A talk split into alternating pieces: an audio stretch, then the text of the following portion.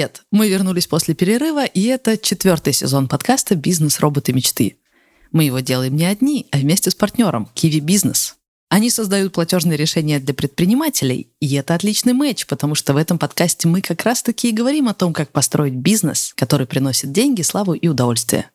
Ну или хотя бы что-то одно. Меня зовут Саша Волкова, и мы вместе с партнеркой делаем студию подкастов. Наш оборот около 10 миллионов в год. А вот мои сведущие предприниматели – Илья Волков и Алексей Войтов. Привет! Всем привет, меня зовут Алексей Войтов, я являюсь руководителем и сооснователем международной сети суши-баров э, Капибара. Мы занимаемся доставкой, приготовлением суши, роллов и пиццы. Всем большой привет, э, я Илья Волков, co-founder и один из управляющих директоров парфюмерной сети «Библиотека ароматов». Также в нашу сеть входит э, сайт «Библиотека Shop».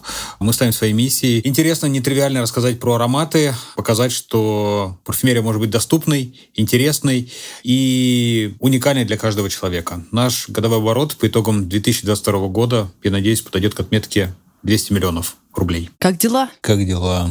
Как дела? Как дела? Я что-то еще от военкомата не это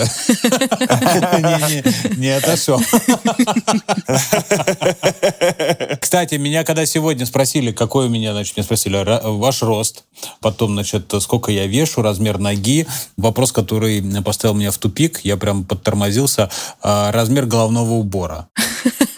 Вот вы, вы знаете размер вашего головного убора? Я знаю, что у меня башка прям огромная. Прям огромная. Я не могу найти шляпку себе от солнца. Реально. Мало того, что голова большая, еще и дреды сверху. Так что я не знаю вообще, существует ли такой размер головного убора. Можете стартап сделать, если что, если будете думать на тему стартапов, нужен стартап шапочки для дредастых.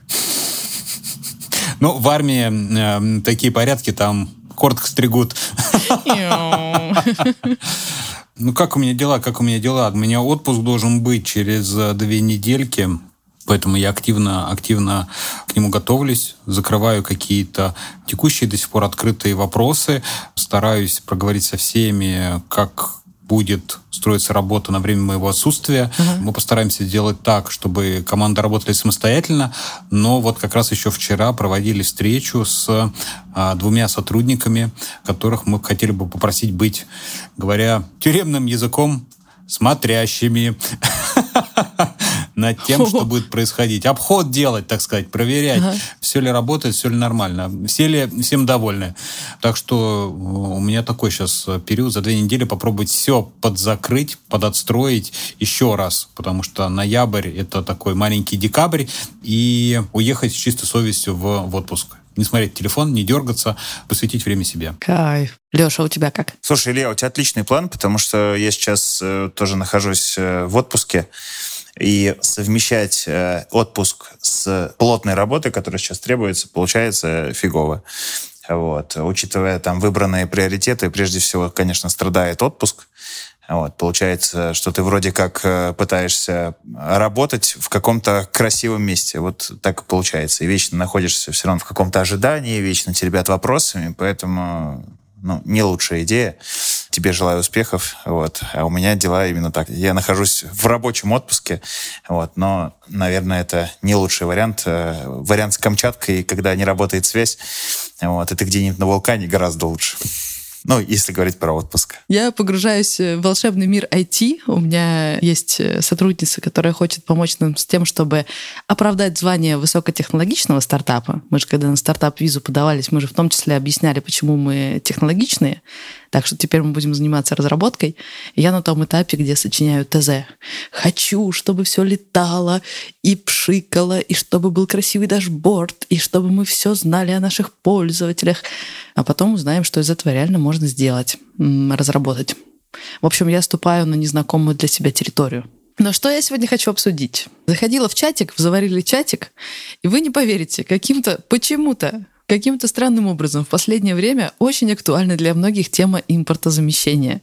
Потому что кому-то не приезжают пакетики, кому-то не доставляют стаканчики, у кого что, каких-то ингредиентов не хватает. Понятия не имею, с чего бы это, но почему-то очень обострилась эта тема в последнее время. И это ладно, если у тебя кофейня, тебе просто не хватает каких-то отдельных ингредиентов. Но если у тебя, в принципе, бизнес построен на продал-купил, продал-купил, то, получается, ты вообще можешь без бизнеса оказаться, если вот эти цепочки поставок прервались в последнее время. И я подумала, что об этом надо поговорить с тем, у кого как раз такая ситуация, с Ильей. Илья же недавно запустил собственную торговую марку, и мы об этом между делом говорили, но никогда не разбирали это обстоятельно. И вот, мне кажется, время пришло. Илья, я хочу тебя расспросить прям супер подробно о том, как именно вы переходили от момента, где вы закупаете парфюмерию в Нью-Йорке и продаете ее здесь, к моменту, когда вы сами производите парфюмерию в России. Как тебе такое? Илон Маск.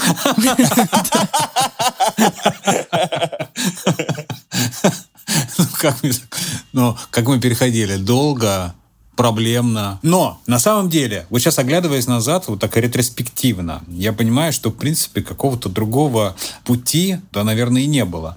Вы наверняка читали все книжку Фила Найта «Продавец обуви». А, вы же помните, там все начиналось с того, что ребята подписались как дистрибьюторы одного японского бренда, я сейчас не помню, как он назывался, они просто закупали эту марку в Японии, привозили, а, продавали, продавали в Америке.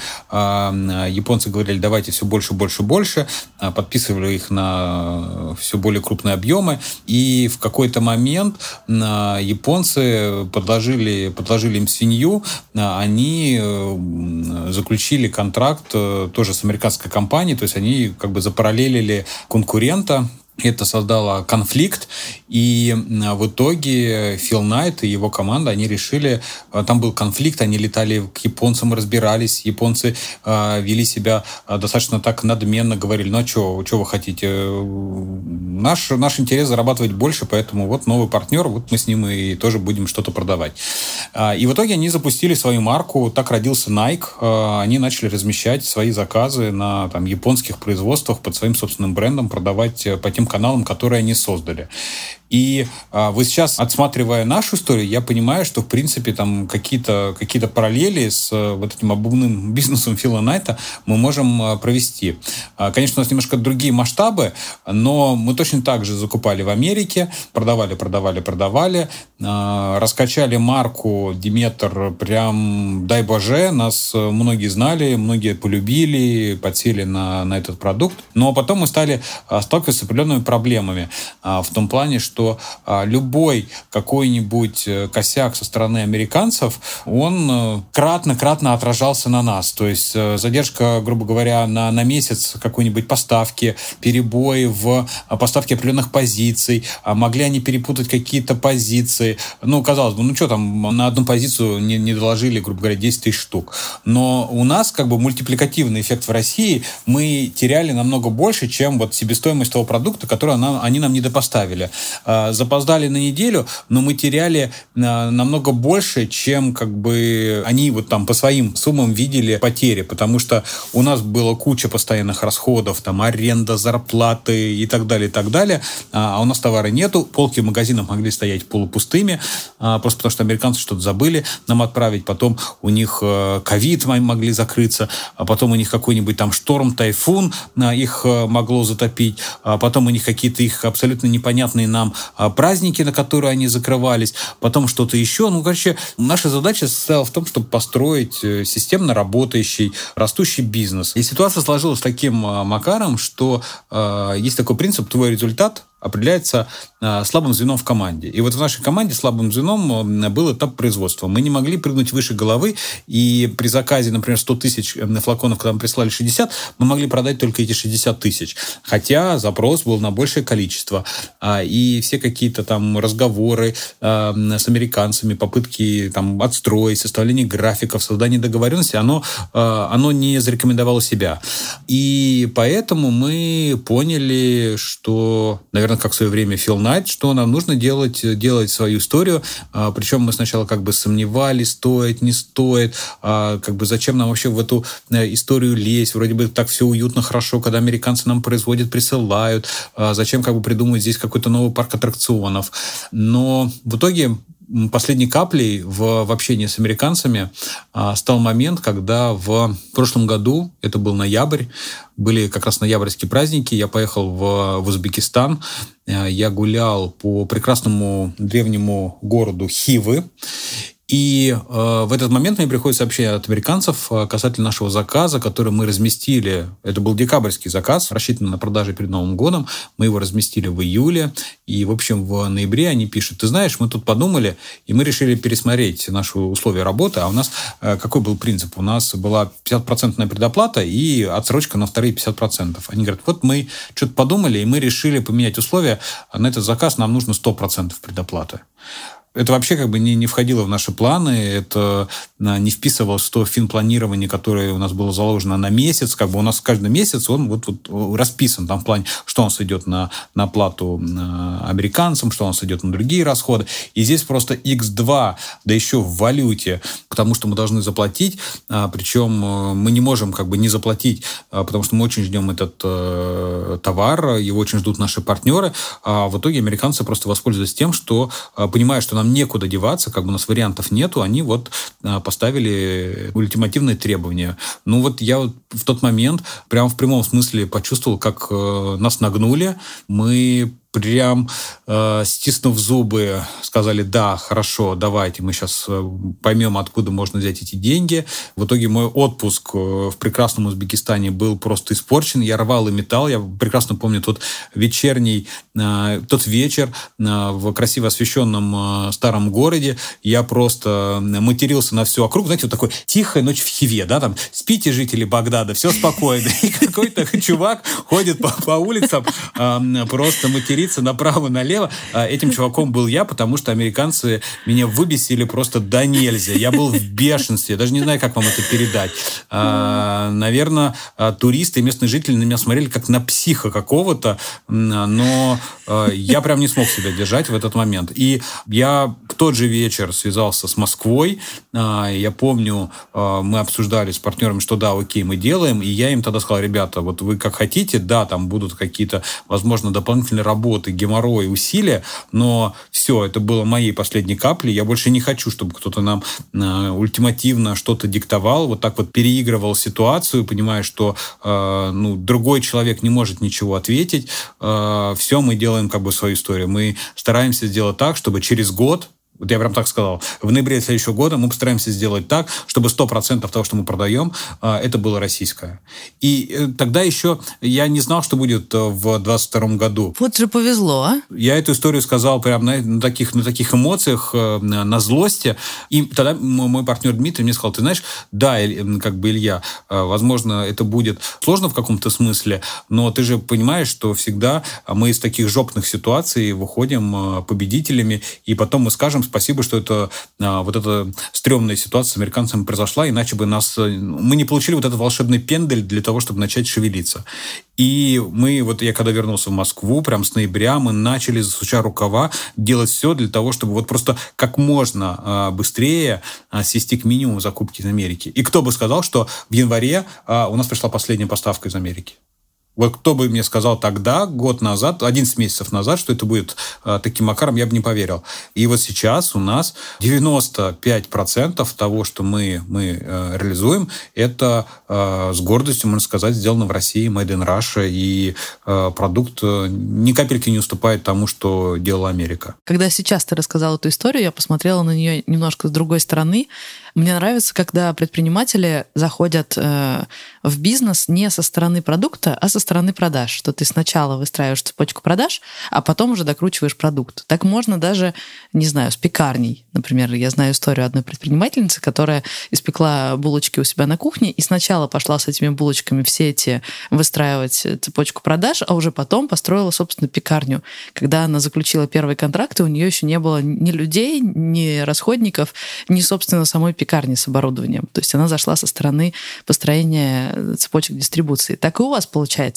Вы сначала продукт просто получаете готовым и выстраиваете цепочки продаж. Когда они классно работают, вы уже понимаете, что вы на это можете опереться, тогда вы заменяете последний элемент.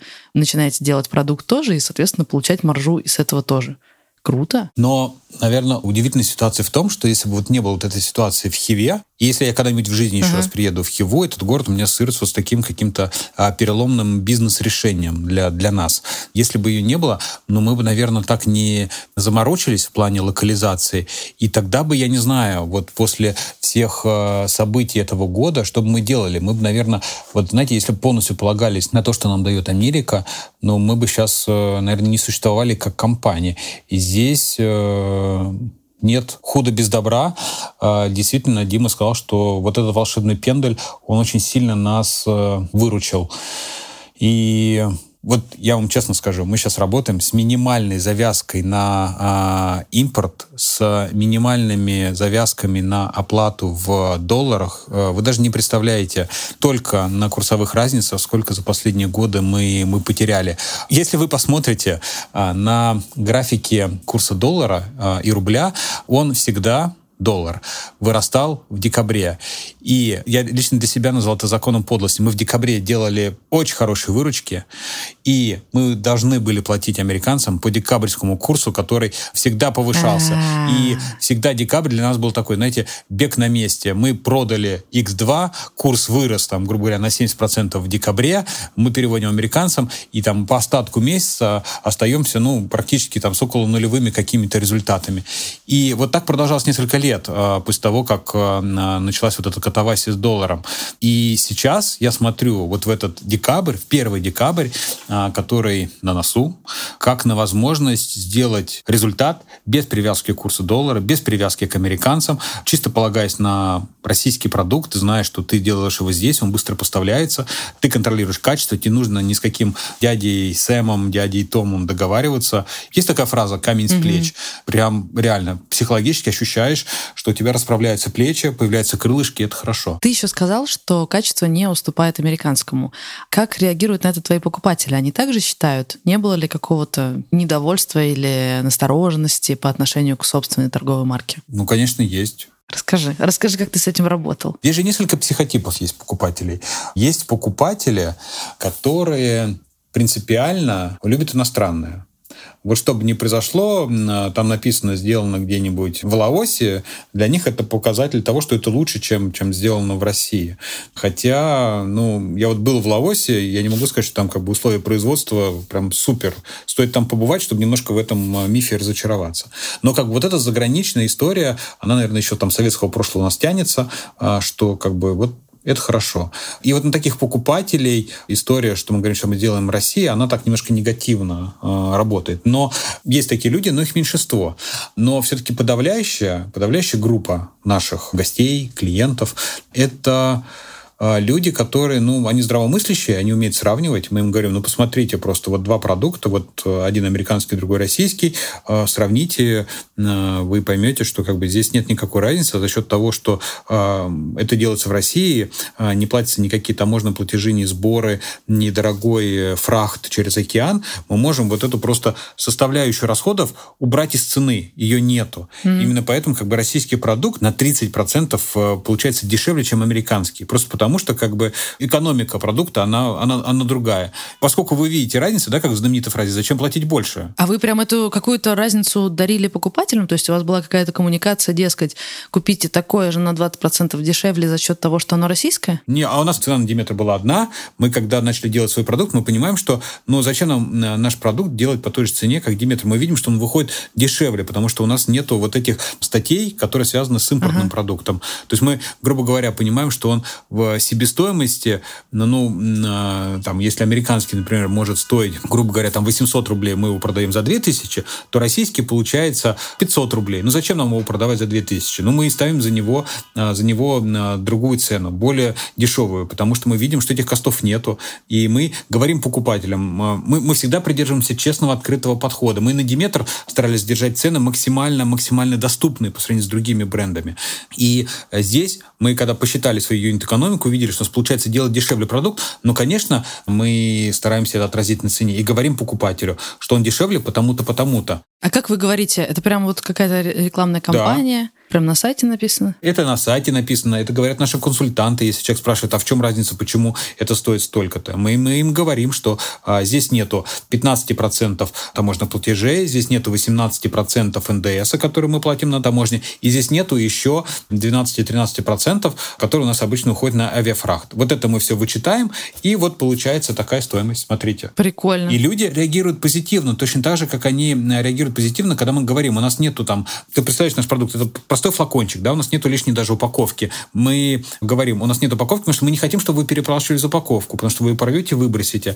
А потому что в парфюмерии э, зачастую, когда ты покупаешь флакончик, 95%, если не больше, это всякие маркетинговые сборы, платы э, лоялти звезде, которая рекламирует. Э, флакончик может быть там в 3-4 раза дороже, чем жидкость, которая внутри, внутри находится. Вот так устроен классический рынок. А мы играем от обратного. Мы говорим, что мы не хотим, чтобы вы переплачивали за упаковку. Мы не хотим, чтобы вы переплачивали за тару. А вы просто получаете качественную жидкость во флакончике. И при этом, когда мы делаем это в России, мы убираем еще а, вот эти 15, 18, 12 процентов, которые мы вынуждены оплачивать, когда товар едет из США через а, границу с Россией. А отдельной коммуникации с постоянниками была какая-нибудь? Рассылки там, не знаю какой-то диалог с ними? Конечно, ну, у нас рассылки два раза в неделю, и мы рассказываем. Ну, мы всегда говорим так покупателям. У нас же какая была история? Мы делали вот эту историю с Диметр, люди нам говорили, ой, как здорово, но вот хотелось бы вот этого, вот этого, вот этого.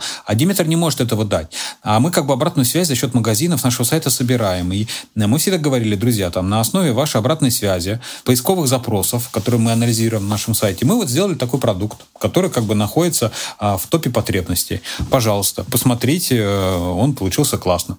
Мы там использовали американские ингредиенты, использовали южнокорейские ингредиенты, а, сборка в России. Делали даже рассылку каких-то продуктов нашим амбассадорам, а, лояльным, лояльным блогерам, лояльным инфлюенсерам, чтобы они тоже про это рассказали. Ну, то есть как бы оно по камешку строилось. И аудитория наша, она поняла, что а вот были такие случаи, кстати, когда люди нам писали, говорили, ой, ну, Диметр это хорошо, а вот что новенького у Диметра есть? Мы говорили, ну, у Диметра в этом году там появилось всего там три новинки. Они такие, ну, что-то как-то а, скучно, три новинки. Вот было бы хорошо, если бы там каждую неделю что-то новенькое было, да, вот э, эффект новизны такой, да. Этим, например, Zara, короче, группа Inditex берет, у них постоянно обновляется выкладка.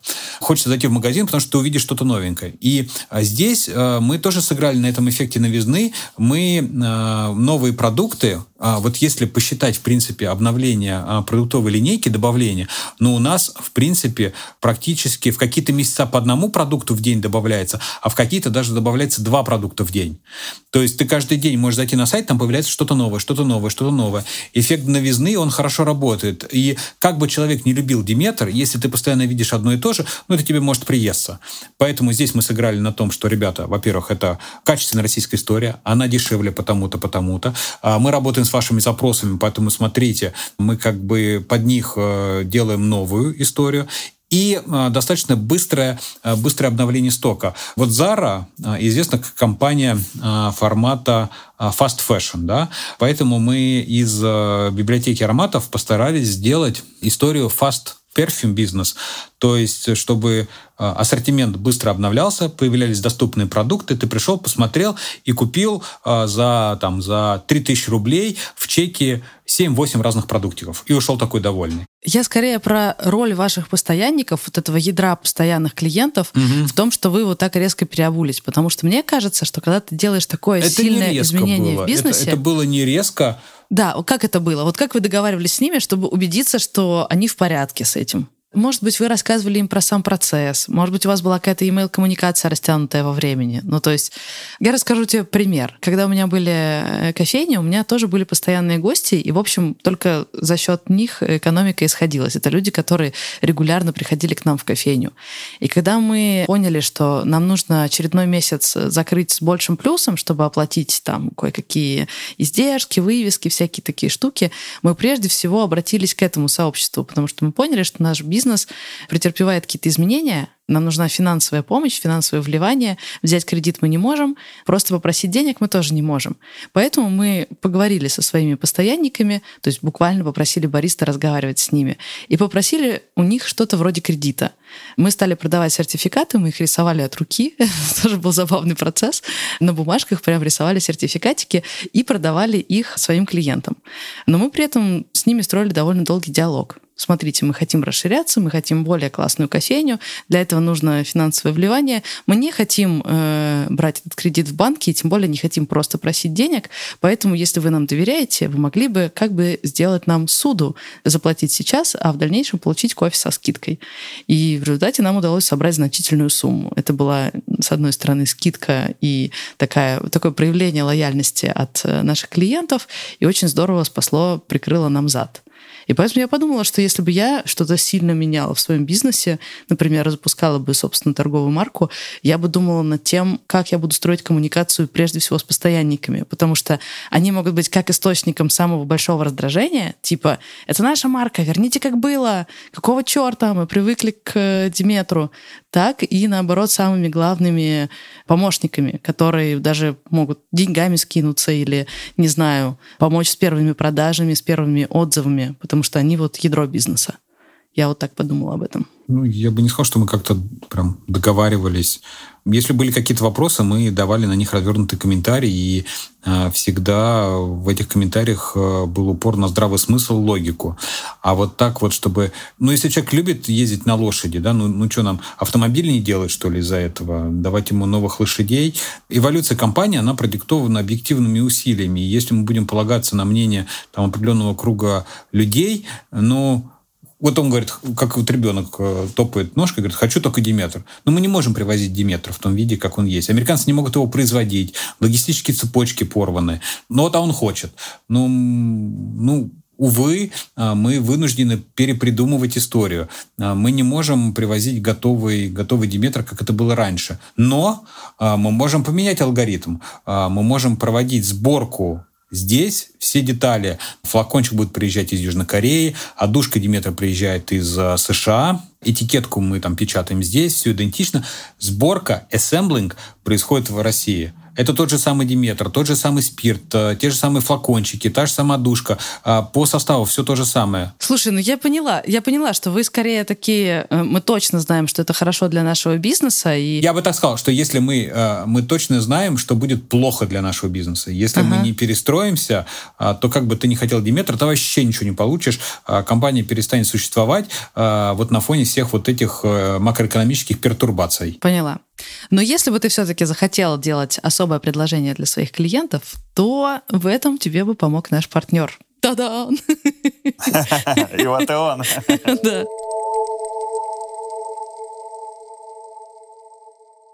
Если вы хотите усилить ваши прочные отношения с э, постоянными клиентами или даже с любимыми подрядчиками, то у нашего партнера есть для этого классный сервис. И вам даже не придется вручную рисовать сертификаты цветными карандашиками. В общем, вы, наверное, помните, что партнер этого выпуска Kiwi Business. И они в том числе выпускают виртуальные пластиковые карты с индивидуальным дизайном. То есть это будет карта вашего бизнеса с логотипом вашей компании.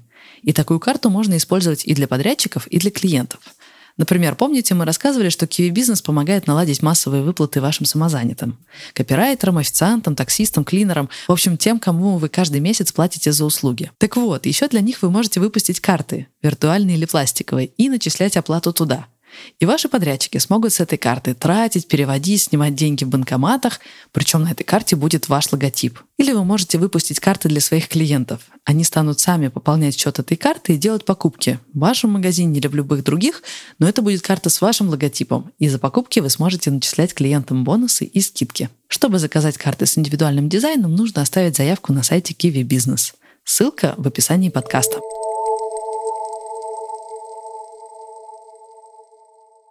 Леша, тебе приходилось когда-нибудь что-нибудь импорта замещать? Не знаю, карасей идти ловить вместо лосося? Слушай, нет, на самом деле не, не приходилось. Заменить роллы с лососем роллами с курицей невозможно. Понятно, что часть людей их предпочитает, но тем не менее, там все равно хитом продаж остается Филадельфия. И сколько мы не пытались заместить его, на самом деле, конечно, мы пробовали там кита, горбуша, голец и всякие виды лососевых рыб, но ни один из них не повторяет э, семгу или форель. Вот. И на самом деле даже там условно мурманский лосось, да, который достаточно распространен, мы пытались с него перейти, потому что это вроде как безопасно, да, ну, мурманский лосось будет делаться всегда. Но на самом деле он, а, нестабильного качества, потому что весь э, лучший лосось идет на полке магазинов э, там под брендами всякими «Русское море» и так далее, вот этих красивых пачках. И, б, нестабильность поставок ровно тоже по первой же причине. Поэтому до сих пор лосось у нас иностранный, правда, из дружественных стран, и как-то что-то импорта заместить, ну, в нашем случае, наверное, невозможно только отказаться. Но рис-то краснодарский у вас. Рис, конечно, краснодарский. Вот. Но он уже давно, на самом деле, из России. То есть вот этот самый там, японский рис, он, на самом деле, э, я его пробовал. И... А, кстати, да, рофл есть про японский рис. Был в ресторане, на Белорусской находится, рыба моя называется. Знаю такой. Да, и мы туда пришли, я что-то ем, но роллы суши заказал, интересно продегустировать. И чувствую, что рис жасмин. Вот такой, знаете, как мы в детстве ели, вот там жасмин с котлеткой или да. еще с чем-то. Длинненький, да, да, такой? Да, длинненький. Я думаю, опа, вот это импорта заместились, решили вообще не зависеть даже от специального риса из, для суши из Краснодара или откуда-то еще, решили жасмин добавлять. Зову девушку и говорю, слушайте, а что это вообще такое? Ну, как бы вообще не камильфо. Она говорит, вообще-то это вот японский премиальный рис. Я говорю, это жасмин. Она говорит, ну вот вы, значит, наверное, раньше не пробовали. Я говорю, да это жасмин, он по вкусу один в один и по виду, и все остальное. Причем я был не един в этом мнении. Вот, поэтому не всегда стоит импортозамещать. Слушай, ну краснодарский же дешевле жасмина, разве нет? Но краснодарский для суши специальный не дешевле жасмина, к сожалению. А, окей, окей. Мне больше всего э, хочется поговорить про производство. Но давай сначала все-таки спрошу еще немножечко про дизайн. Если ты создаешь собственную торговую марку, пытались ли вы, Илья, как-то подстроиться визуально под предыдущую? Ну, типа, знаешь, как, например, сгущенка. Вот я помню эту советскую классную сгущенку, и не только я. Поэтому есть миллион сгущенок, все косят под ту самую изначальную советскую. Да, да. Или да. вы, наоборот, пытались отстроиться. Да. Типа, ребята, у нас новый продукт, тадам, встречаете, совершенно ничего общего. По какому пути пошли? У нас что-то срединное получилось, потому что тару мы выбрали такую же, Uh, узнаваемые флакончики, да, вот этот силуэт, форма, которая, которая, которая известна, люди любят. Но этикетку мы сделали, если Диметр белый, то STM мы сделали в черном цвете. Мы подумали, что вот хочется такого ага, какого-то контраста. Ага, нет, типа кто-то на белой стороне, кто-то на черной. Вот. А, и как бы черный цвет вроде бы смотрится, смотрится стильно, поэтому давайте сделаем черный. Это было а, решение со стороны креативного отдела, мы его поддержали, запустили, а, вот проработали какое-то время, год без малого с черными этикетками. И буквально два месяца назад э, мой партнер Дмитрий говорит, слушайте, что-то черный цвет уже немножко поднадоел, может быть, мы как-то обновимся. А, а у нас к этому моменту э, готовился э, к запуску, готовилась к запуску новая категория повышенной концентрации, парфюмерная вода. И мы подумали сделать ее в черном цвете. Знаете, как у Тинькова есть Тиньков Black, сразу ты понимаешь, что это нечто такое серьезненькое. И мы тоже подумали, сделаем а, такую черную коллекцию Black Edition. Но для того, чтобы делать Black Edition, нам нужно тогда дистанцироваться от от предыдущей черной э, линии, которая у нас есть. И мы э, затеяли э, изменение цвета всех практически категорий с черного на белый. И это преследовало как раз цель обновиться, то, что вот хотел Дмитрий, преследовала цель там решить некоторые огрехи по типографии, потому что черный цвет в печати, он выглядит, ну, он более сложный на печати. Я думаю, вы понимаете это по одежде, он более, более марки какой-то он более э, реально такой серьезный, а, а белый он, он легче, проще, э, психологически, визуально. И вот мы хотели вот этой тоже легкости добавить. А, ну и плюс здесь такая практическая сторона, у нас появилась новая категория, нужно как бы как-то ее подсветить, э, добавить ей серьезности, пусть она будет черной, все остальное будет белым, либо каких-то других промежуточных цветов, может быть серый или еще какой-то. Но вот черный будет для серьезных людей, которые хотят получить концентрированный продукт, шлейф шлейфовый, а, он будет подороже. Это для них. Все остальное мы, мы поменяем в плане цвета. И вот парадоксально, если сейчас брать флакончик Диметр и сопоставлять с дизайном новой нашей этикетки, визуально оно а, в каком-то смысле похоже. Ну, найти параллели нельзя. А, но если смотреть, если убирать Диметр, просто показывать продукт, как он есть, он выглядит вполне самодостаточным. Таких прямых аллюзий, намеков э, не прослеживается. Всем нравится. Нравится покупателям, мы проводили тесты, нравится команде консультантов магазинов, нравится а, команде интернет-магазина. А, ну и а, я думаю, что переход с черной стороны на белую положительно скажется на продаже. Все-таки мы придерживаемся того принципа, что э, дизайн, улучшение в дизайне, в брендинге, они должны э, под собой преследовать э, цель номер один – это э, лучшие продажи. Дизайн должен помогать, помогать продажам. Э, поэтому у нас есть сейчас текущий показатель с черным дизайном. Мы рассчитываем на то, что белый цвет прибавит какую-то цифру к тем показателям, которые у нас сейчас есть.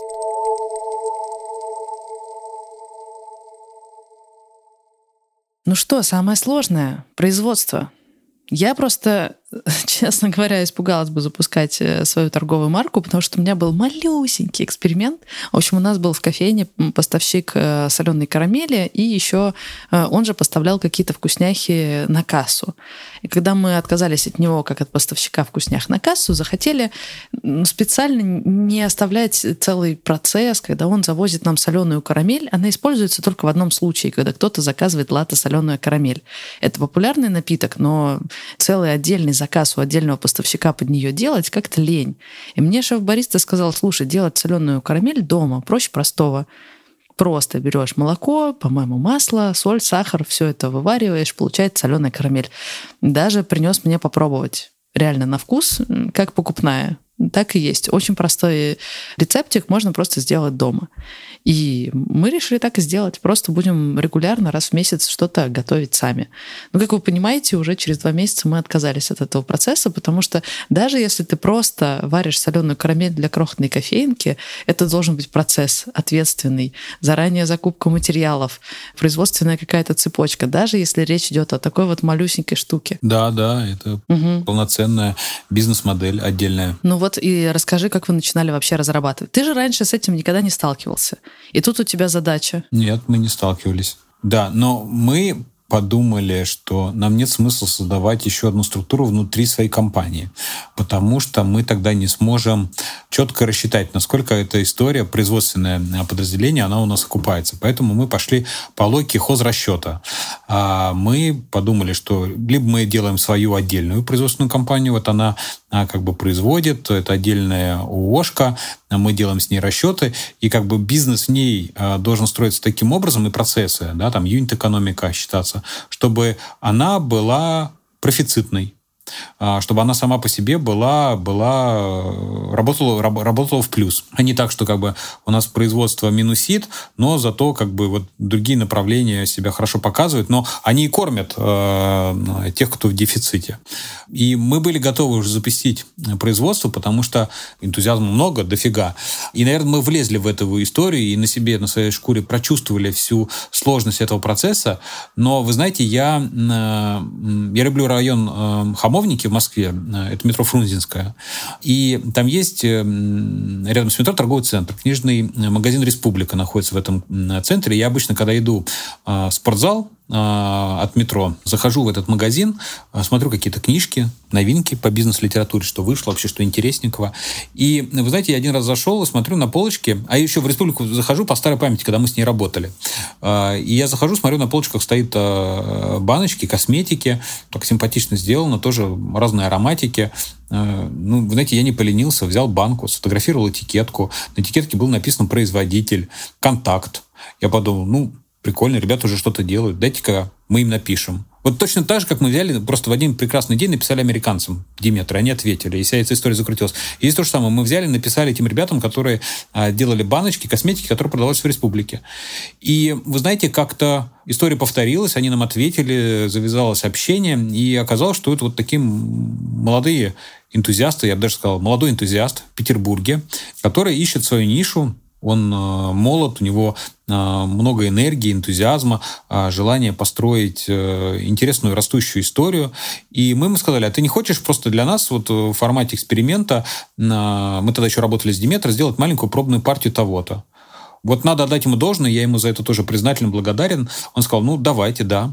И он сделал для нас первую партию э, линейки для, для тела, для ванной э, мы поставили. Э, она не стоила больших денег, это был такой, скорее, формат эксперимента. Мы допродавали в чеке. Если у нас там флакончик стоил 2000, то как бы какой-нибудь скраб за 200-300 рублей, ну, запросто заходил в этот чек. И вот эта история, она работала, мы что-то у него заказывали в небольших количествах, потихонечку объемы росли, росли, росли, росли, росли. И вот потом как раз случилась вот эта история в Хиве, назовем ее хивинская история, э, хивинский э, прецедент. Я связываю с ним и говорю, слушай, есть история на миллиард вообще. Э, ты можешь вырасти, мы можем вырасти.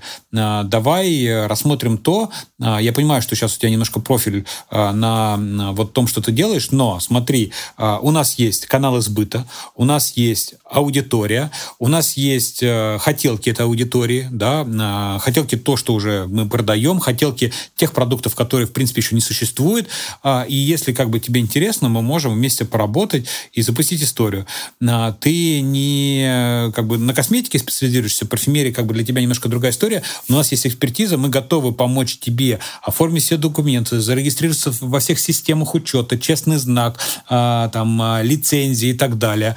Как бы наша экспертиза, помноженная на твою уже какую-то тоже экспертизу по производству, может дать хороший результат. Это был вот тоже разговор в прошлом году. Он сказал, ну давайте попробуем попробуем.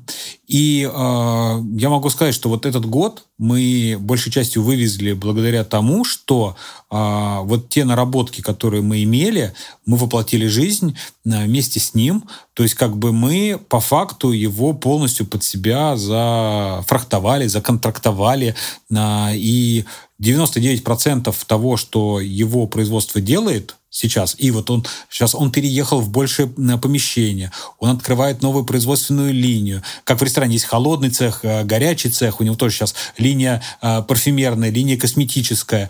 А, мы приезжали к нему, смотрели, а, как там все отстроено, как люди работают в белых халатах, в чепчиках.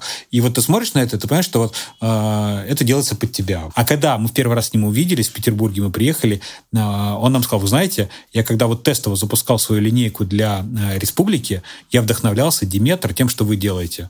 А, я смотрел на вас, я вас знал, а, вы мне нравились, я подумал, ну, может быть, я что-нибудь на стыке вот с этими ребятами сделаю, потому что мне их концепция, философия нравится, заходит, и дай-ка я попробую. Я думаю, что он, он бы не получил тот результат, тот рывок в этом году, а, который мы смогли принести. Ну и мы тоже не смогли бы реализовать львиную долю наших хотелок без его какого-то гибкого подхода, вдумчивого. Проблема современных парфюмерных косметических компаний в России, в том числе, да и в мире, кстати, можно написать американским, французским компаниям. Я это знаю не понаслышке, потому что я сам с ними общался. Они очень неповоротливые, они э, не гибкие. Они говорят, нет, э, закажите у нас тонну крема, тогда мы будем с вами работать. Ну нафига нам тонна крема вообще? Не знаю, нырять в нее, что ли, как Скруджи Макдаку. Там парфюмерные какие-нибудь отдушки, э, там 50 килограмм. Ну зачем нам 50 килограммов отдушки? Это там сотни тысяч флакончиков. Вот мы своим продуктом стараемся ломать восприятие того, что из себя представляет парфюмерия. И он своим подходом а, старается находить вот эти узкие места, а вот как не принято работать. Маленькими партиями выпускать, а, гибко менять какую-то формулу, а, перестраивать упаковку. А, он старается в своей работе это учитывать. Это очень круто, но от этого выигрывают все. Мы когда изучали историю производства, какая сейчас бизнес-модель хорошо себя показывает? Это контрактное производство. То есть ты не создаешь производство под себя, просто идешь уже в специализированные компании, к их специалистам, у них есть мощности, у них есть технологии, которые там по твоей хотелке могут сделать то, что ты им скажешь.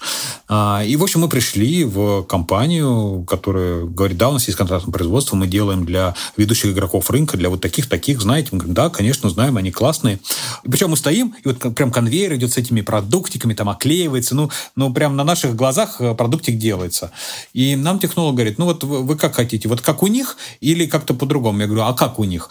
А они говорят, ну вот у них э, такие продукты, э, типа там себестоимость должна быть 10 рублей, продают за 200. Соответственно, как бы здесь скорее такой продукт, ну, просто наполнитель, ты его намазал. Главный принцип у него не навредить. Я говорю, в смысле не навредить? Ну, говорит, мы его делаем таким, чтобы как бы мы даже э, не добавляем какие-то ингредиенты в избыточном количестве, потому что кто-то скажет, например, избыток витамина С это хорошо, а у кого-то на это может быть аллергия, может быть какое-нибудь высыпание, покраснение, зуд. Вот э, главная задача косметики э, все вот эти проблемы убрать, чтобы они э, были максимально нейтральны, и 100 человек попробуют, ни одного из них не было никакой-то побочной реакции. Поэтому главный принцип «не навреди». Вот мы делаем такие продукты, которые не, не навредят вам. Я говорю, ну, наверное, хотелось бы, наоборот, получить продукт, который там решат какую-то мою проблему, я не знаю, там, а, потливость, если я потливый, перхотистости, а, если как бы я этим страдаю, чего-то еще. Он говорит, ну вот мы, мы, мы вот по такому принципу работаем, наша задача как бы по запросам компании укладываться в минимальные косты, делать вот такие продукты. Я посмотрел на эти продукты, я подумал, Твою-то ну, мать! Продукты с эффектом плацебо такой, как бы ты смотришь то, что там написано. А, я спрашиваю, а вот то, что там пишет, вот добавление какого-то сильного компонента, это что значит? Он говорит, ну мы можем там добавить, например, 0,3%. И вы можете на этикетке добавлять, что данный продукт усилен тем-то. Я говорю, ну а там 0,3%, оно там как-то скажется? Они такие, ну нет, он не, не сильно скажется, но будет выглядеть хорошо. Обалдеть, я знала! Я читала книгу «Миф о красоте», и там как раз об этом же рассказывалось. Причем она написана лет 20 или 30 назад, что индустрия красоты в основном состоит из этих фейков. Просто какие-то баночки, за которые ты, чем больше ты платишь, как служение какому-то культу, ты платишь много и думаешь, что это каким-то образом помогает тебе приобщиться к этому мифу о красоте. Короче, дичь. Я вот вроде знала, и все еще дичь. И здесь, понимаете, такой замкнутый круг. Хорошо работающий продукт, он стоит каких-то денег. Покупатель не готов платить такие деньги. А, он хочет получить продукт за, за, за рубль. Но за рубль ты не можешь дать ему какой-то классно работающий э, э, продукт. У тебя упаковка будет стоить реально дороже, чем то, что находится внутри. А поскольку как бы законодательство по защите прав потребителя, оно такое реально э, серьезное, ну, все перестраховываются и делают продукты по принципу не слабо сломай, не навреди, не, не вызови аллергичную реакцию. Но я так посмотрел на это, но мне не хочется делать какую-то историю ради маркетинга продукт, просто потому что, что он красиво упакован, там реально написано, вот есть вот это, вот это, вот это, но этого э, в, там, в плане формулы сотой либо десятой доли процента, э, ну, я не люблю ту историю, в которой как бы я не верю сам как потребитель. Э, мы послушали, э, покивали э, и ушли, мы, мы не стали с ними никак э, подписываться. Я не хочу этот продукт дарить дарить своей маме, не хочу дарить э, продукт там, э, какому-то другому своему близкому человеку, ни, ни супруге, никому. Я не верю в продукт, я буду знать, что он сделан по принципу э, экономии, по принципу минимизации каких-то активных добавок, ради того, чтобы сделать. Мы лучше не сделаем какой-то продукт. Слушай, а почему тебя это вообще касается? Я не понимаю. У тебя же парфюмерия, ты, в принципе, не занимаешься... С языка сорвала. Да? Ты тоже об этом подумал? Да, типа, какая, ну ладно, это их проблема. Ты-то можешь свое дело делать и делать хорошо, и ничего не добавляя. Во-первых, во-первых, да. Да, но мы хотели как раз выйти из парфюмерии, в том числе в нишу косметики. Мы а. хотели э, добавить э, вот этих уходовых продуктов с нашими ароматами, э, потому что если тебе нравится запах земли, ну вот, пожалуйста, вот там крем для рук с землей, а потом какой-нибудь лосьон, бальзамчик ага. для губ и так далее. Сухие духи с, с ароматом земли, а, пожалуйста. А, ты не говорил, слушай, прикольно. Ну подожди, а Лешин вопрос, что они-то делают так, но ты это можешь делать по-другому, тебя же спросили, вам так же или по-другому? А они так говорят, ну смотрите, поскольку вы хотите по-другому, тогда сразу выкатываются условия по объему, объему, что как бы это, это уже как бы вы хотите проторить вашу собственную лыжню, извините, а это, это как бы ага. стоит э, других денег, да? Вы хотите кататься не там, где все катаются, вы хотите спецзаброску, ну, извините, вертолет вам будет стоить столько Все, я да, поняла. вот примерно так. А, соответственно, это будет а, другой объем, а, потому что как бы, ну, мы не можем маленькую партию для вас сделать. Это будет другое время, потому что мы будем для вас все это разрабатывать в кавычках с, с нуля. И ты так смотришь на это, так, окей, хорошо, твой продукт, тебе его нужно купить вагон, заплатить столько-то, а может он вообще не зайдет, понимаете? Может он не понравится нашей аудитории, да? А, нам нужно протестировать на а, маленькой, маленькой группе, маленькой партии, поэтому вот эти э, классические компании, они, они большие, они неповоротливые. Да, если у тебя есть какой-то продукт топовый, он круто себя показывает, ну да, ты можешь его клепать э, сотнями тысяч, пожалуйста. Но мы-то только начинаем в эту сторону идти, и, скажем так, за замораживать э, миллионы в, одну, в один продукт, даже не, не, не в категорию скажу, но это э, опрометчиво. Мы придерживаемся философии тестов маленьких, э, маленькими бюджетами, маленькими партиями. Пошло, мы это начинаем активно масштабировать. А не пошло, ну, что потом? Мы будем потом сидеть на этих цистернах с кремами без понимания, как это продать, а у кремов-то срок годности ограничен, он меньше, чем у парфюмерии. Вот Алексей меня прекрасно поймет, он работает с продуктами, с карапортом. Да, с партиями действительно такой вариант, если ты хочешь сделать что-то хорошее, но тебе нужно очень много. Последний раз мы даже столкнулись с этой, когда мы делали фиолетовую и желтую икру, вот. Безусловно, для нас ее сделали, но эффект там объема и большого количества партнеров позволил это реализовать. Ну, прям очень хотелось. А вот. И мы понимали, что здесь в целом рисков там с точки зрения теста этой гипотезы, наверное, никакой нет. А вообще, да, это часто является блоком, потому что, ну, замораживать деньги в то, что еще не проверено, это невозможно. Мне очень понравился сам принцип, Илья, который ты наметил. Я уже от многих предпринимателей слышала такой момент, когда Компания на самом деле состоит из двух разных компаний, как бы офиса и производства. При этом производство это могут быть вообще сторонние чуваки, как в случае с э, Ильей, где он нашел партнеров, которые э, будут заниматься именно производством. А иногда, например, два партнера расходятся в две разные стороны, один организует офис, другой производство. Но при этом оба этих юнита должны быть самостоятельными бизнесами и самостоятельно генерить прибыль. И они между друг другом э, в партнерских отношениях. И мне понравилось, что ты, Илья, для меня добавил в эту всю всю историю, что клево найти чуваков-энтузиастов, у которых при этом примерно такие же ценности, как у тебя, вы движетесь в одном направлении, но они еще не очень э, хорошо развились, они только на самом старте, потому что если ты приходишь к уже готовому такому бизнесу, тогда у них уже наработана какая-то метода, как работать, и они под тебя не подстраиваются. Да-да, они тебя лечить начнут. Да, да, да. Если ты растешь вместе с кем-то, например, ребята из э, магазина, который делают лежанки для собак, забыла, как называются, Рэйчел Вау, девчонки, они тоже, они когда только начинали, нашли какой-то небольшой швейный цех, который занимался там пошивом чуть ли не халатов, но при этом там были такие очень профессиональные швеи, которые очень заморачивались качеством стежка. Они им принесли первые лежаночки отшить, а сейчас фактически увеличили их бизнес кратно потому что именно этот цех отшивает им до сих пор. И прикольно, что они развиваются параллельно вместе. Это прям круто. Но я не очень понимаю, как должно выглядеть ТЗ. Вот ты пришел к этому парню, парню, да, владелец? Да, молодому человеку, да. Ага, вот ты приходишь к нему и говоришь, создай мне, пожалуйста, парфюмерию с запахом кокоса, так?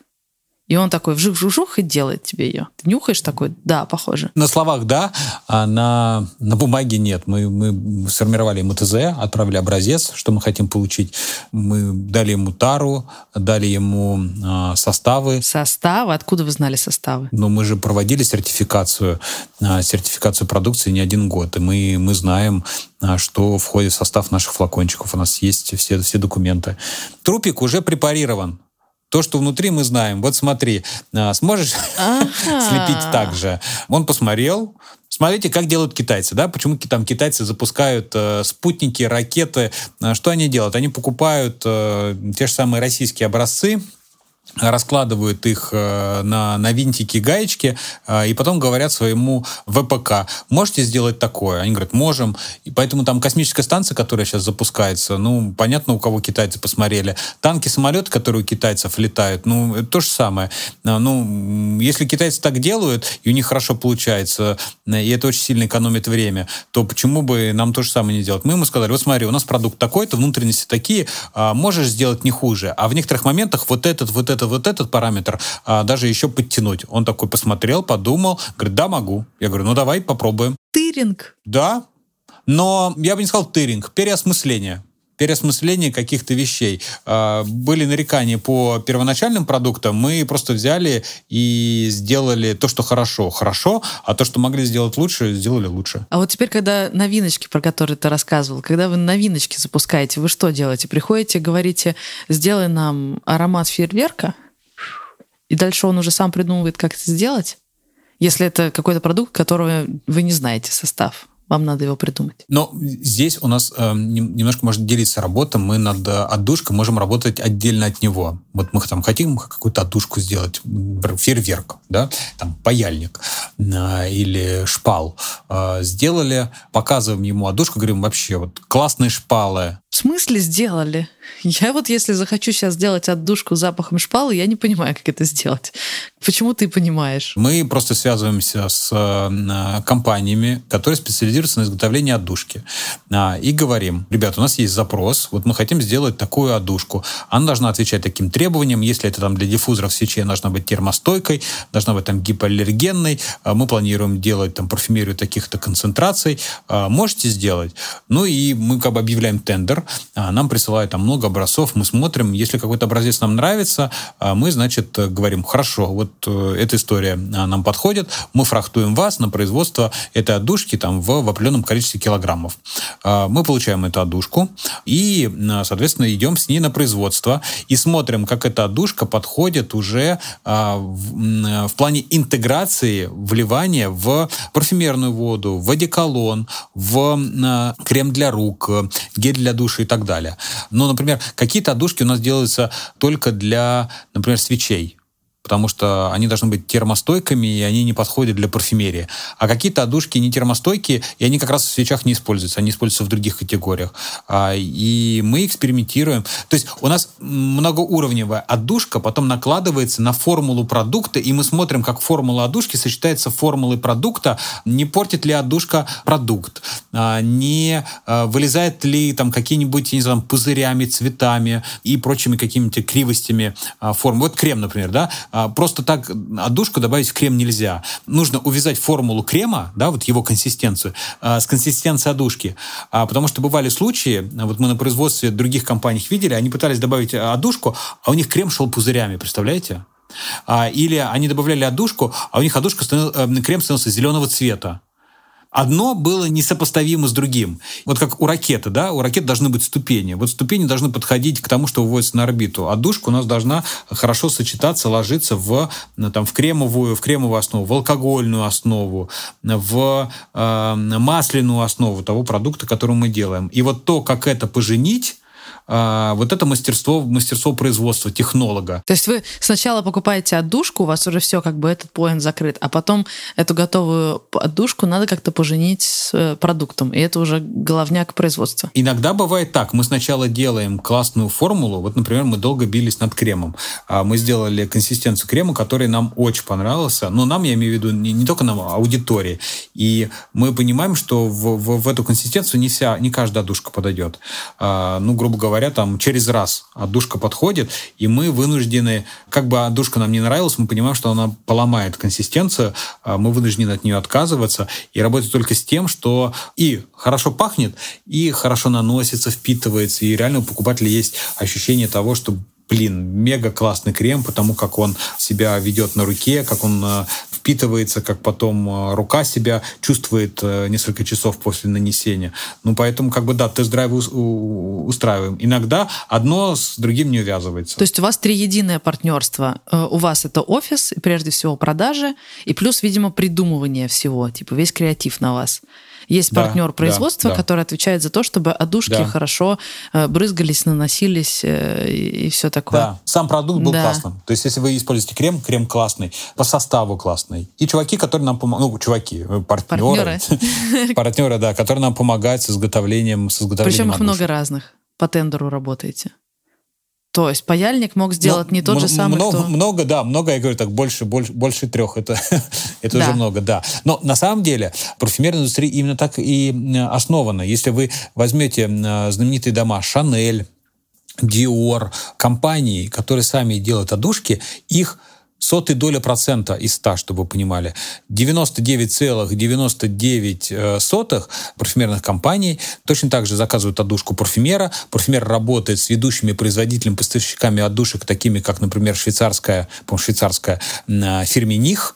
А, это вот компания, которая вот специализируется на тем, чтобы для всех стараться делать э, классные отдушки. Это многомиллиардные бизнесы, а, и все прекрасно понимают, зачем придумывать что-то с нуля, когда можно прийти к ним, и у них там с, со стопроцентной вероятностью уже скорее всего, найдется то, что тебе нужно. Вот Алексей же сам не выращивает лосося, не выращивает рис. Он э, знает, у кого хороший рис, у кого хороший лосось, у кого угорь, краб и так далее. Но вы же покупаете, получается, не только ингредиенты, как Леша, а вы именно, у вас есть какие-то производственные отдельные юниты с вами взаимодействуют. Например, ты в принципе беспокоишься о сырье? Да, конечно. Ты знаешь, где закупается эта дамасская роза? Ну, это же, по идее, задача ребят, которые делают отдушки тебе уже только финальный продукт приходит, разве нет? Но я волнуюсь э, по сырью в плане вот там тары, да? Тара нужна, мы, мы паримся, чтобы она была.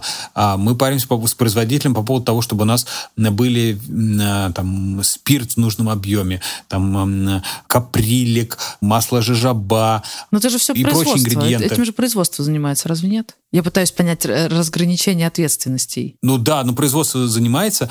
И здесь, когда мы видим, что мы же мы говорим, да, мы хотим произвести там, в ближайшее время, грубо говоря, X, X5 парфюмерии. Найдешь, э, справишься с закупкой спирта, нужно тебе помочь, сорганизовать какие-нибудь там операции. Где-то мы ему помогаем, где-то он говорит, это у меня на контроле. Мы же не можем просто так сказать, так, вот мы хотим, грубо говоря, чтобы появилось 100 тысяч флакончиков. Э, ну, он просто так их с неба не сделает. Поэтому мы обязаны вместе с ним побеспокоиться заранее, чтобы...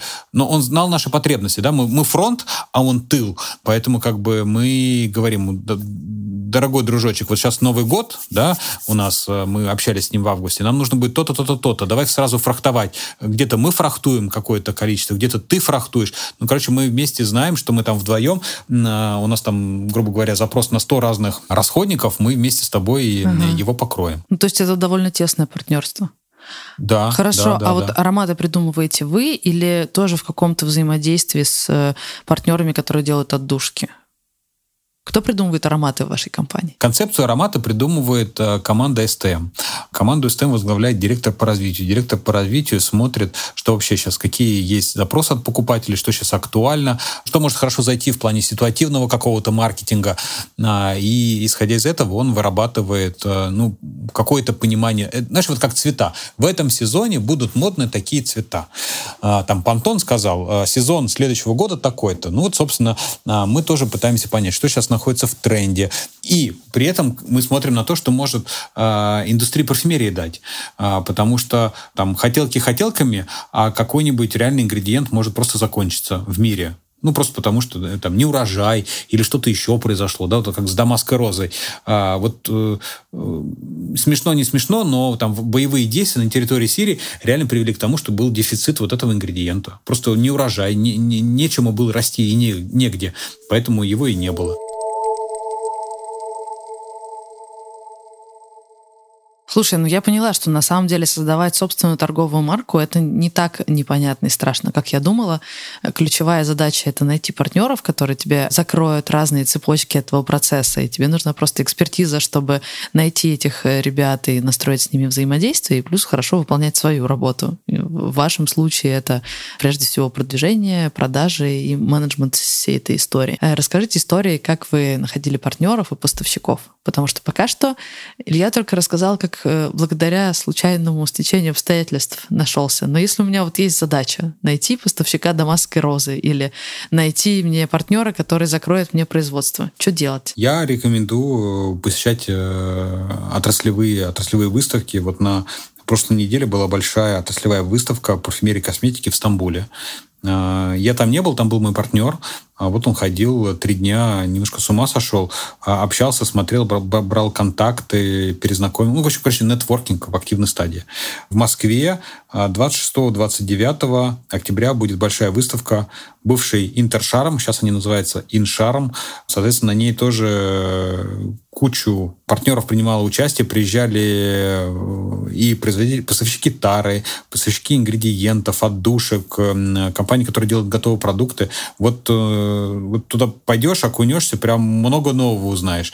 А, наверное, вот это самое, а, самое такое интересное концентрат, я бы сказал, когда в одном месте в ограниченное время создано большое количество представителей э, твоей индустрии что-то нужное, что-то ненужное, но вот прям можно окунуться, даже не нужно ничего гуглить. Все приходишь, там уже все есть. Блин, как круто. Я всегда как-то высокомерно, наверное, относилась к таким штукам, типа, ой, все приходят, лицами торгуют, толком там делать нечего. Но при этом кофейщики очень любят, например, пир такая же отраслевая выставка. Э, сейчас как раз скоро будет э, выставка, посвященная контенту и подкастам Португалии. Я как раз думала, пойти, не пойти.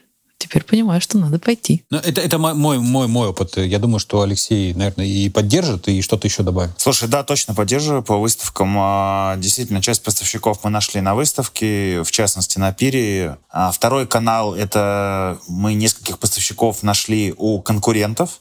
То есть, ну, условно говоря, мы заказали там несколько, не знаю, конкурентов, э, увидели поставщика там соевого соуса или упаковки, или палочек, например, да, везде же есть. И, соответственно, связались напрямую. Это вообще супер удобный канал, на самом деле. Вот, просто посмотреть, где заказывают конкуренты, если нам что-то понравилось. Вот, и один раз было с лососем, вообще интересно. Нам понравился лосось во Вкусвилле. А, мы посмотрели производителя на пачке, связались с ним, встретились в Москве, и, наверное, полгода мы брали лосось у поставщика Вкусвилла. Оказались, что они там работают в Москве, большое производство. То есть зачастую такие даже неожиданные каналы, типа, блин, ну сходи, посмотри в магаз. Ну, и это тоже работает. Ну, интернет никто не отменял, то есть когда уже совсем патовая ситуация, ну, ты начинаешь гуглить, ее мое Это тоже дает определенный результат.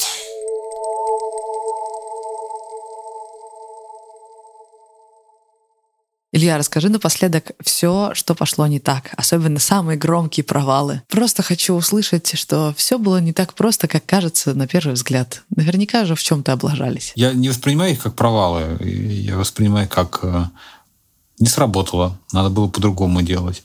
А, ну, например, мы запускали продукт, э, мы его называли сухие, сухие духи или твердые духи. То есть такая баночка, э, там, духи в такой восковой основе ты берешь, пальчиком натираешь, потом наносишь куда тебе нужно. То есть не пшикаешь, да, вы понимаете. И, в общем, мы сделали какую-то партию, тоже по контрактному производству. А, бренд достаточно известный, не буду его называть. А у нас эти духи через неделю скисли. Представляете? Духи могут ну, скиснуть. Я, я, я называю, я называю, ски, а. я называю скисли. На радуге по весне. Да, если не сказать другое, более грубое слово. Они потеряли свое ароматическое качество. А, и это была проблема в отдушке или в э, производстве самом? Я думаю, что производство просто неправильно на вот как раз э, формулу продукта сочетало с, с отдушкой. Вот, и мы просто весь тираж пустили под, под нож. Сколько? Вот мы, мы даже не успели, мы даже не успели его вывести, не успели вывести в магазины. Ну, я не помню сейчас стоимостного выражения, но поскольку мы первые партии делаем всегда э, небольшими, э, небольшими тиражами, там несколько тысяч штучек э, мы утилизировали. Ну, соответственно, ущерб составил там несколько сотен тысяч рублей. Это немного. Э, но вот, тем не менее, потеряли, не, зараб, не, не, не заработали. У нас терялась партия вместо, вместо, вместо поставки приходил, реально какой-то мятый кривой глушитель. Что? Как это? Подожди. Но это тоже не провал, это такой казус. Не-не-не, подожди, объясни, что произошло? Откуда была поставка? Что вы ждали и что там было внутри? Мы ждали поставку тары из э, Китая. 20 а, тысяч флакончиков должно было прийти. А, это больше тонны груза. А в итоге вместо тонны груза нам привезли посылку, по-моему, сколько там, 10 или килограммов. Ну, сколько стоит, весит глушитель. Мы, мы вскрываем коробку, а там глушитель. А мы такие, а где наши 20 тысяч флакончиков? Они такие, мы не знаем. Вот, вот вам, вот вам, вот вам приветик, приветик из Китая. Господи, а что такое глушитель? От тачки кусок, в смысле? Да, тачки глушитель, чтобы вы понимали. Причем, причем глушитель бывший, бывший в употреблении, чтобы вы, вы поняли, он не новый был. Отвратительно. Причем я сначала, я сначала, я сначала, я сначала не понял, что это глушитель. Я вызываю начальника склада и спрашиваю, что это за такая? Он говорит, слушай, ну похоже на, глуш... похоже на глушитель. Какой вопрос, такой я ответ. Такой, а, а так выглядит глушитель? Ну, мы загуглили, да, похоже на... Похоже, на, глушитель. Вот. Потом у нас была проблема, у нас там, например, поставщик тоже из, из Китая посылку, например, отправлял не через, э, не через границу с Россией, а он почему-то додумался отправить через границу, через границу с Казахстаном. То есть сначала груз пересекает э, китайско-казахскую границу, а потом пересекает казахско-российскую границу. А вы помните, э, в свое время, какое-то время назад, я уже не помню, когда, но вот в Казахстане были вот эти э, волнения и пертурбации смутьяны устроили, короче, разборки, и ввели военное положение. И э, они просто вот перерубили все, все выходы-выходы на границе. И мы такие, у нас партия, казалось бы, ну вот одна граница, отправь сразу в Россию, там Хабаровск рядом с Хабаровска самолетом перешлем это вопрос там одной недели. А чувак отправил поставку тары, от которой мы очень сильно зависели, через Казахстан. Это и так дольше. А тут еще вот это э, чрезвычайное положение ввели. Просто все стоит мертвым грузом с одной стороны границы, с другой. И в итоге мы сорвали планы производства. У нас просто не было тары, которая застряла на казахской границе. На месяца полтора у нас все это съехало. Это тоже был пипец, конечно. Вот просто вопрос о том, есть отдушка, есть формула, я имею в виду там консистенция, а наливать не во что. Представляете? Отстой! А с глушителем сколько времени потребовалось, чтобы все это распутать и вернуть себе тару? Они приехали, глушитель-то забрали быстро, на, на следующий день. О, вау! День, день, знаете, здесь как э, в анекдоте. В анекдоте. Э, и топора нету, и денег еще должен. Здесь то же самое. У нас хоть глушитель был, мы были ему рады. А здесь его забрали, мы такие сидим, типа, ни тары, ни денег, ни глушитель. Ну, вообще дебилизм. И сколько вы так сидели без глушителя? Я сказал э, чуваку, э, руководителю склада, давайте глушитель возьмем в заложники, не будем отдавать Я его тоже об этом а, компании. Пока... И вывинчивать по маленькому винтику каждый день и присылать их в конверте. Это же очевидно. А он мне говорит, слушай, это хорошо, но они уже его забрали. Я такой, блин, даже некого в заложники взять, понимаете?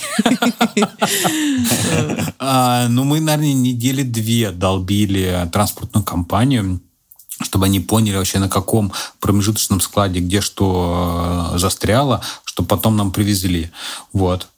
Ну, вот такие вообще мелочи, они, они оказывают влияние. Вот, казалось бы, тоже вот история. А, еще с Диметром мы работаем. У нас э, партия прилетела, как всегда, просто в аккурат э, под Новый год, там, по-моему, 15 декабря было, просто горим, все, она пришла, она растаможилась, все самое сложное позади. Ну вот, казалось бы, просто приезжай на таможенный пункт и забирай ее. И что происходит в этот день? В Москве выпадает какой-то невероятный снегопад. 10 баллов пробки по Яндексу. Ничто никуда не едет. Просто город стоит, э, не двигается ничего. И мы такие, ну все, партия пришла, и мы не можем ее забрать. Мы не можем ее привезти из Шереметьево, потому что до Шереметьево никто не может доехать, и от Шереметьево никто не может доехать. Казалось бы, э, вот так, почему снег выпал именно в этот день? Почему именно в таком объеме? В итоге мы только в 3 утра ее забрали, привезли, э, всю ночь э, разбирали. И я помню, я в 7 утра ехал со склада домой, пробки были 8 баллов. То есть 10, 9, 8, а потом снова 9, 10, понимаете? Вот, вот, вот такой был день.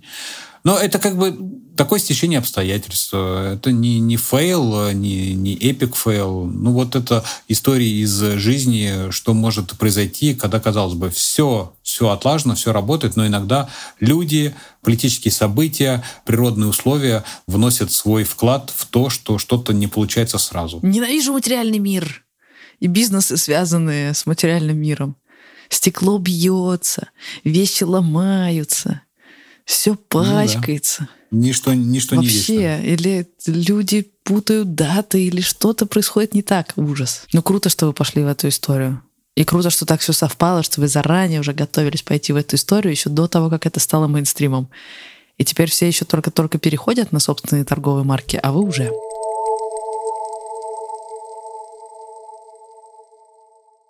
Так, ну я поняла, что если ты хочешь заняться импортозамещением или запускать собственную торговую марку, это вовсе не значит, что тебе нужно на своей кухне сидеть варить духи. Тебе нужно просто найти правильных поставщиков и партнеров. Прежде всего, партнеров.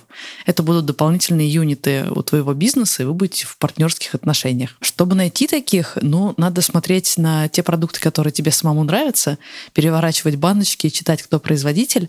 Еще можно знакомиться и с поставщиками, и с партнерами на выставках, подсматривать у конкурентов, если речь идет о поставщиках, или просто гуглить. Но это уже самый последний вариант. И не расстраиваться, когда тебе вместо партии стекла привезли глушитель. Это нормально. У всех такое бывает. Это был подкаст «Бизнес. Роботы. Мечты». И вместе со мной его вели предприниматели Илья Волков и Алексей Войтов. Над выпуском работали шоураннер Альберт Ольховиков, редактор Дарья Чучалова и звукорежиссер Михаил Васильев. Слушайте нас там, где у вас есть доступ. В Apple подкастах, Google подкастах, Кастбоксе, Яндекс.Музыке и Spotify.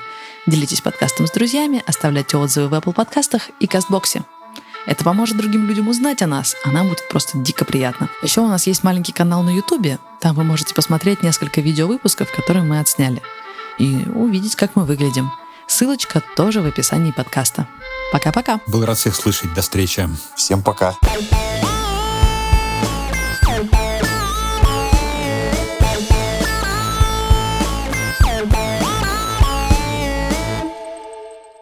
Леша, тебе наверняка понравится. Я тоже была недавно в Органе, Португалии. Пениш называется.